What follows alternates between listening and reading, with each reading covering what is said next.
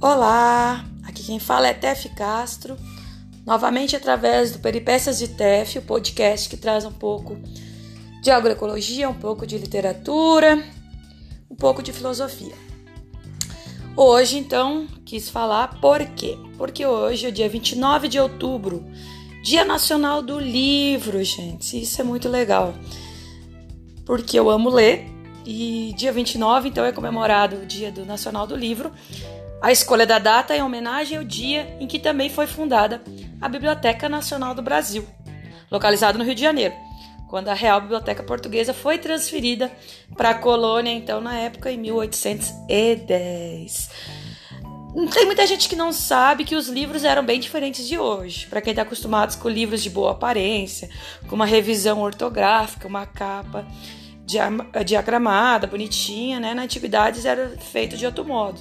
Os primeiros registros gráficos foram feitos no papiro, uma espécie de lâmina retirada do caule de uma planta que tem o mesmo nome, papiro. E aí possibilitava assim a escrita. Tempos depois, rolos de papiro foram substituídos por pergaminho, que possibilitava ser costurado, já que era feito da pele do animal e tinha mais resistência. O papel chegou na Idade Média e os livros, ainda escritos à mão, começaram então a substituir os pergaminhos. Lá em 1455, o alemão Johannes Gutenberg causou a mudança que veio a ser revolucionária para a história da escrita, que Gutenberg criou uma técnica de prensa é, com uma impressora que reproduzia as letras e símbolos com relevo esculpidos no metal. O processo então se espalhou pela Europa e logo pelo mundo. E hoje, então, eu vim relatar, como comentei, que estou a escrever, pouco da infância que reflete na fase adulta.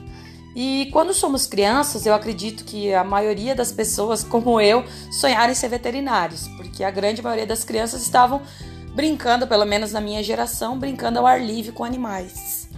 É, a infância, na minha infância, foi na década de 90. Eu lembro que a maioria dos meus amigos também subiam em árvores, se jogavam na grama molhada, se embrenhava no meio das matas que tinha na região. Eu nasci numa cidade pequena, no interior, uma região muito agrícola, então tem muito verde, muita natureza e muitos animais.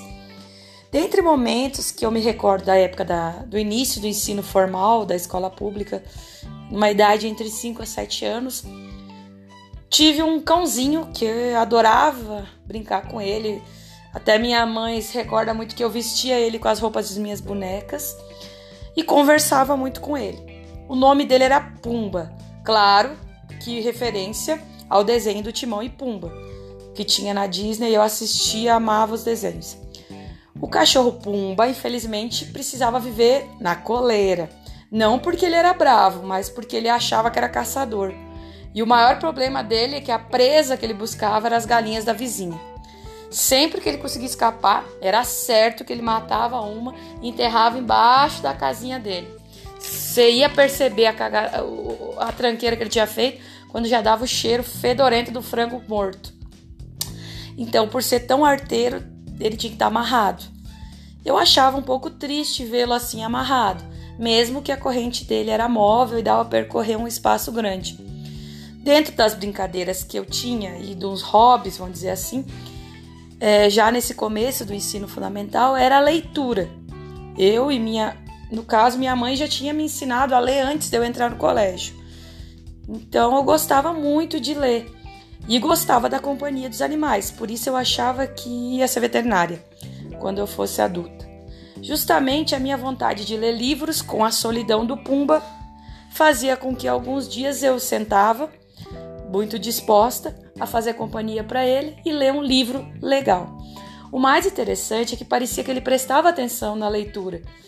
Às vezes eu li até os livros acadêmicos, os livros do colégio mesmo, para ele. O bom de tudo isso foi que eu acabei tendo uma boa dicção e também sempre amei muito literatura. A maior alegria dos momentos da minha infância era poder estar embaixo de uma bela árvore ao lado de alguns dos meus amiguinhos animais e ler um bom livro. Poder sentir então o ar e a pureza da natureza, ao modo que também estava na companhia de um bom livro.